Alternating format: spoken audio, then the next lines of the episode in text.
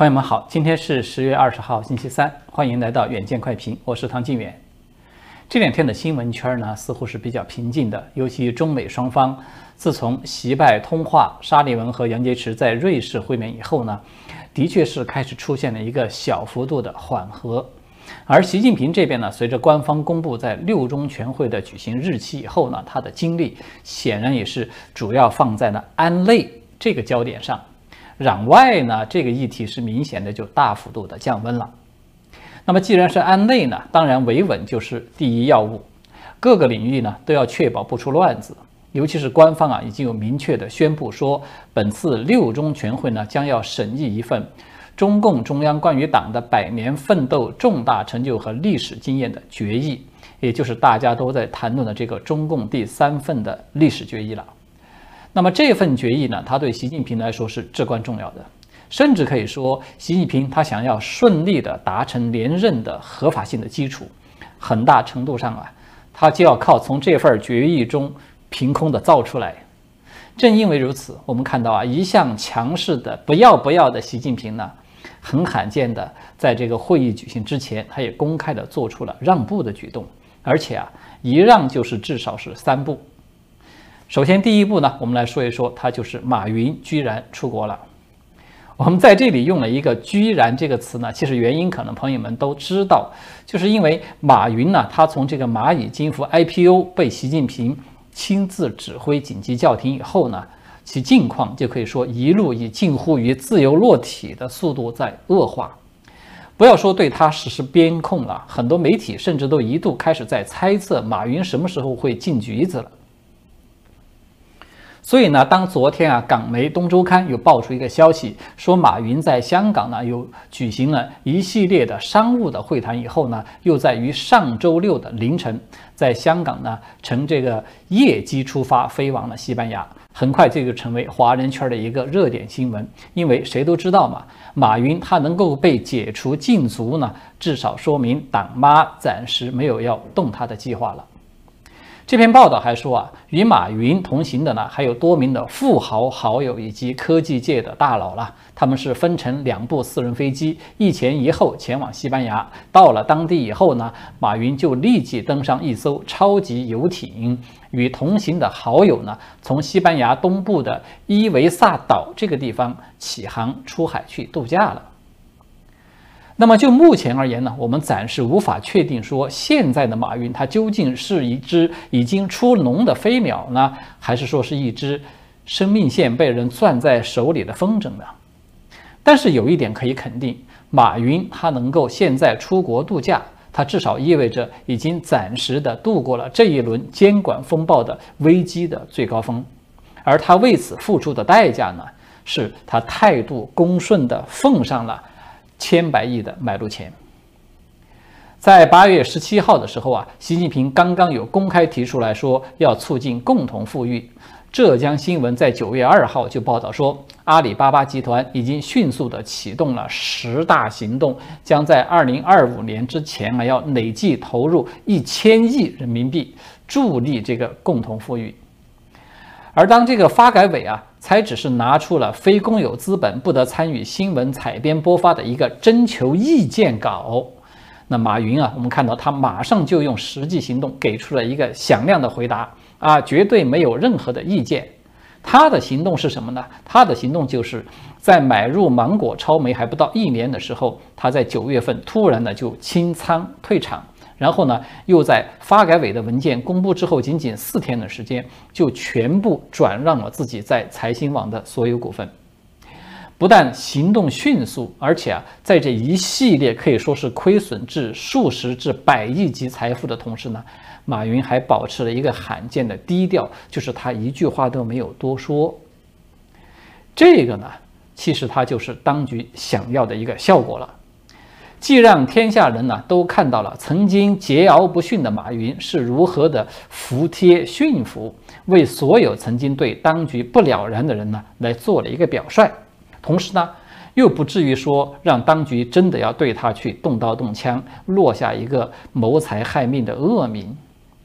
那么为什么我们说马云他是交了一笔巨额的买路钱呢？他是好歹的过了第一关呢？其实原因就在这里。当局呢可以说也是乐得暂时的退让了一步，放他一马，以表示呢自己并没有要赶尽杀绝之意，安抚一下已成为惊弓之鸟的一众商界大佬而已。那么，习近平退让的第二步呢，是在房产税这个问题。五天前的十月十五号啊，中共的党刊《求是》杂志就发表了习近平一篇题为“扎实推动共同富裕”的文章，立即就引发了普遍的关注了。这个文章呢，就提到说，要防止两极分化，要消除分配不公，要合理调节过高收入，完善个人所得税的制度，要规范资本性所得的管理，要积极稳妥地推进房地产税的立法和改革，做好试点工作。大家听听啊，这段话的重点呢，它显然其实就是在调解过高收入与推进房地产税。这两个关键点上，对吧？在当时啊，就有一大堆的媒体出来就开始解读了，说这个房产税呢，它将会带来什么什么样的影响？结果呢，在昨天呢，突然是风云突变，《华尔街日报》啊，突然就爆出了一条独家的新闻，说习近平的房产税计划呢，又遭到了党内普遍的反对。根据这篇报道呢。自从财政部、税务总局等等这些部门啊，从今年的春季开始在党内征求这个对房产税提案的反馈意见以来，反对的意见呢就是蜂拥而至的。党内啊，无论是高层还是普通的党员，对习近平这个房产房产税的计划的负面反馈，可以说都是压倒性的。而且呢，在反对的人群之中啊，还包括了分管这个房产税推广工作的政治局常委。韩正，也就是说，连韩正这个县管，他都公开的在反对习近平的这个县官了，这就可以想象习近平他遇到的阻力究竟有多大。这篇报道呢，就说，由于遭遇到普遍的反对呢，开征房地产税的试点城市，已经从最初计划的大概是三十个城市啊，缩减为只有十个左右。而且呢，党内啊到现在都还在为要如何的去设定这个房产税的税率，是否提供一些优惠，以及免税的范围究竟有多大等等问题都还在争论不休。而根据一位知情人士的透露呢，说把这个房产税推广到全国的新的法律呀，它可能一直要到二零二五年左右才有可能会最终的确定下来。那么，为什么这么多的党官都来反对呢？有很多官员认为啊，说百分之九十以上的中国城市家庭拥有自己的住房，而高达百分之八十的家庭的财富都是与房地产啊是捆绑在一起的。所以呢，征收房产税呢，很有可能就会压低房价，导致这个房产呢它的价值会缩水，因此而可能导致这些家庭他们的消费啊就支出骤降，会严重的损害整体的经济。其实这种说法呢，我觉得它更像是党官们放在台面上的一个理由，真正的原因啊，恐怕不止于此。我们都知道啊，共同富裕这个说法呢，它其实不仅仅是习近平的经济政策，同时呢，也是他的一个重大的政治路线。他刻意的区分习式改革与邓式改革一个最大的不同，就是邓小平呢是鼓励一部分人先富起来，结果呢。就造成了社会严重的两极分化，还有权贵大搞经济割据的这么一个局面。那习近平他提出来共同富裕呢，就是想要纠正这条路线的。而这个房产税呢，可以说就是他为了捍卫自己这条路线而开的第一枪。但是呢，这一枪呢却没有能够打响，成了一颗哑弹。其根本原因呢，就是在于。当局所谓的这个共同富裕呢，它的本质上只不过是一种合法的抢劫。用老百姓的话来说呢，就是杀富济贫了。但是实际上啊，中共真正的目的呢，并不是为了要济贫，而是要杀富济官的，或者说是杀富济党的。这背后的原因其实很简单，就是说习近平的兜里呢，他已经没有几个钱了。一方面呢，他为了要防止孤立的这种国际环境继续的恶化，也就是说大撒币的那部分的份额它不能够减少，只会继续的增加。另外一方面呢，他还要扩军备战嘛，他既要为武力攻打攻打这个台湾去积攒很多的粮草啊、军备啊等等，同时呢，又要和美国、日本、澳大利亚、利澳大利亚等等这些国家去进行一个军备竞赛。而在这种开支大幅度增长的背景之下呢，国内的经济数据却出现了一个雪崩式的下降。我们只需要简单的看一看啊，今年的 GDP 数据就可以知道。在第一季度呢，因为这个疫情导致的出口的增长呢，中共的 GDP 是一度高达百分之十八点三，但是呢，在第二季度的时候立即就被腰斩了，只有百分之七点九，而在刚刚过去的第三季度啊，竟然再度的大跌到破五，也就是说只有百分之四点九，这个其实它还是官方给出的数据了，所以呢。习近平的想法呢，他是很简单的，就是没钱了呢就割韭菜，而且我还有共同富裕这么一个冠冕堂皇的招牌在前面挡着。就像那个人民日报说的啊，完全有可能做到呢，既拔下了鹅毛呢，又不让鹅叫唤。但是问题就在于，房地产这只鹅，它其实实在是有点太大了，尤其对于地方财政来说，它几乎就是唯一的支柱。想不让鹅叫唤都不行。去年啊，全国一份这个财报的数据就显示说，房地产的收入呢，它已经平均占到了地方财政的百分之七十三，可想它的比例有多大。也就是说，如果说现在就大面积的征收房产税，并且按照习近平的设想啊，它压制压制了这个房房价，这个地价它也必然会受到波及。而一旦地方财政啊卖地这一块儿，它要是卖不动了，我们可能很快就会看到，它就不是一个两个恒大暴雷倒下，而会是几十个恒大出现集体的暴雷，而且这个暴雷的过程啊，它不可避免还会拔出萝卜带出泥嘛，就是它会把大量地方官员的那些烂账啊、黑账等等全部都给抖搂出来。这一幕要是出现了。让习近平睡不安寝、食不甘味的那个系统性的金融风险，它可就不是什么黑马的概念了，它会变成黑牛，也就是说黑天鹅加灰犀牛，它一起上来。哪怕他习近平真的说有那个扛两百斤的能耐，面对这种压顶砸下来的一个泰山啊，别说走十里八里地，就算他是想要挪动半步，恐怕都是不可能的。那个结果呢？最后就是大家一起玩完了。我相信啊，正是因为这个可怕的风险，让党内无数的官员是迅速的就形成了一个共识。虽然这个土地呢，它迟早有卖完的一天，但是目前呢，尽量的是能拖则拖。无论如何都不能够让习近平为了和邓小平去争一个脸面，现在就把他那套七伤拳呢，对着自己的命门来使。对习近平来说呢，达成连任是他首要的目的，也可以说是他最终的目的。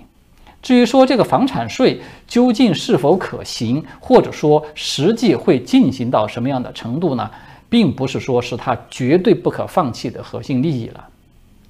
所以呢，我们才看到，就是韩正带头党内大面积的抵制习近平为中国经济所开出的这个药方的这种负能量的一幕呢。它是可以被放风出来，它的目的呢，显然就是要借出口转内销的这种舆论的方式，来稳定无数已经准备好用破口大骂来洗赢房产税的大众的情绪。那么，习近平的第三个让步呢，就是官方刚刚公布的这个六中全会的这项重大议程，也就是刚才提到的中共党史上的第三份历史决议了。这份决议呢，它的全称很长了，它叫做《中共中央关于党的百年奋斗重大成就和历史经验的决议》。根据新华社前天发布的消息呢，是定于十一月八号到十一号在北京举行的六中全会就要审议这一份决议了。这份决议它之所以引人注目呢，就是因为此前的两份历史决议呢，在中共党内的地位它都很高。一份呢是一九四五年通过的，名字叫做《关于若干历史问题的决议》。这份决议呢，它是确定了毛泽东在党内的绝对权威地位。第二份呢是在一九八一年通过的，名字叫做《关于建国以来党的若干历史问题的决议》。这份决议呢，它是确立了邓小平的一个核心的地位。换言之呢，这两份历史决议呢，它分别是中共党内进入到毛泽东时代和邓小平时代的一个标志性的文件。那么，习近平他现在要来搞这个第三份历史历史决议，其弦外之音，自然就是要让举国上下从此要进入习近平时代了。早在今年七月份的时候啊，其实大陆的媒体就已经开始在放风炒作这个第三份历史决议的话题。那么当时传媒界啊，普遍的都在猜测说，习近平呢很有可能会将中共的党史以毛邓习来三分断代，毛邓之间的华国锋，邓江之间的胡耀邦和赵紫阳，甚至邓习之间的江泽民和胡锦涛啊，都有可能会被忽略或者说是一笔带过。但是我们从这个人民日报啊昨天正式发布的官方文告来看呢。就是官方是大体使用了两分的方式来进行解释，也就是声称说，以毛邓江湖为主要代表的中共党人呢，取得了重大的成就，积累了宝贵的经验；而以习近平为核心的党中央呢，则取得了新的重大成就，积累了新的宝贵经验。就这“新的”两个字，就把习近平和过去所有的党魁都进行了一个区分。此外呢，这篇文章啊，它也依然是保留了毛邓习分别划分为站起来、富起来以及强起来这三个阶段的官方的既有的定论。从这个角度上来看呢，即便习近平他现在与江派为主的这些反习势力在激斗不休，对吧？他其实还是不得不在党内做了一些让步的，尤其是把江泽民和胡锦涛啊写入到历史决议之中，予以肯定。它其实凸显啊，从江湖时代遗留下来的很多的政策，它仍然是没有要推翻的打算。比如说，对法轮功的群体灭绝式的这种迫害，以及对新疆维族人的一个集中营式的迫害等等。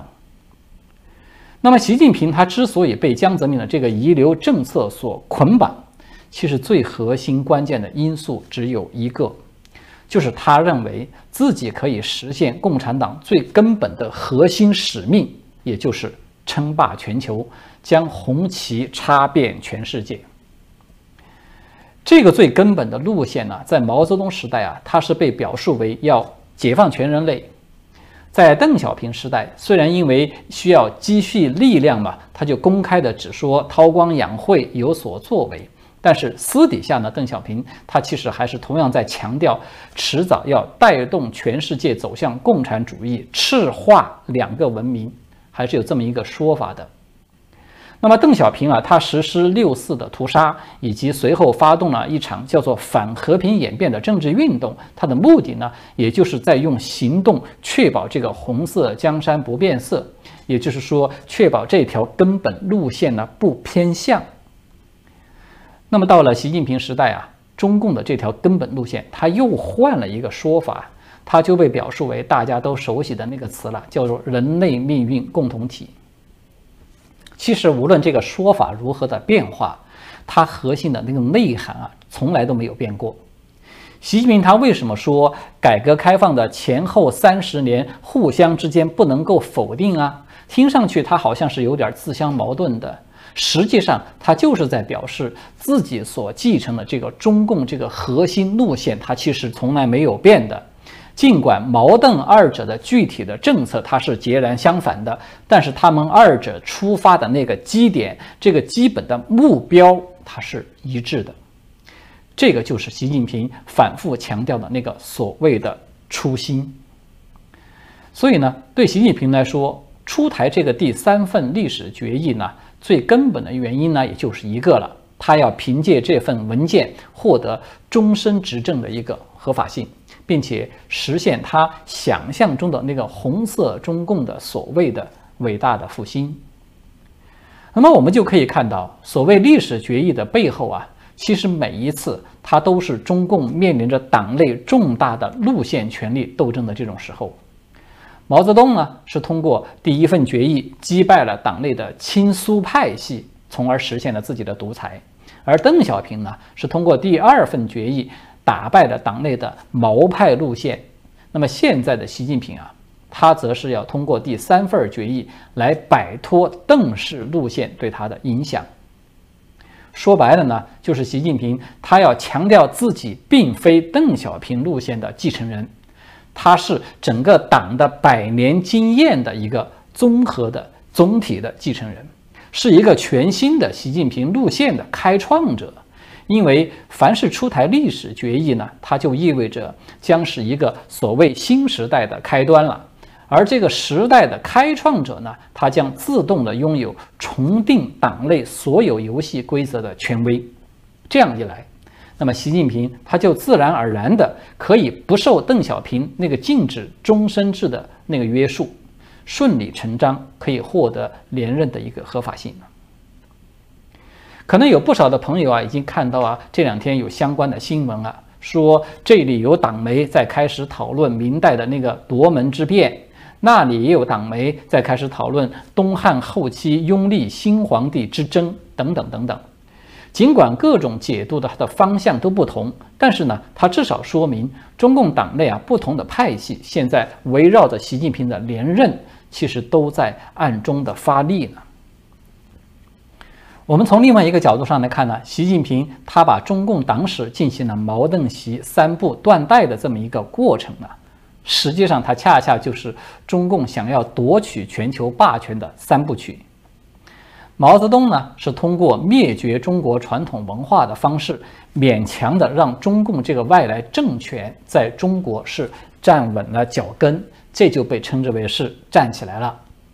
邓小平呢，则是通过偷抢拐骗的这种闷声发大财的方式，完成了中共的经济基础的一个原始的积累，这个呢就被称之为是富起来了。而习近平呢，他认为自己的使命就是。要充分的利用毛留下来的政治集权体制和邓留下来的经济胁迫渗透这两大武器，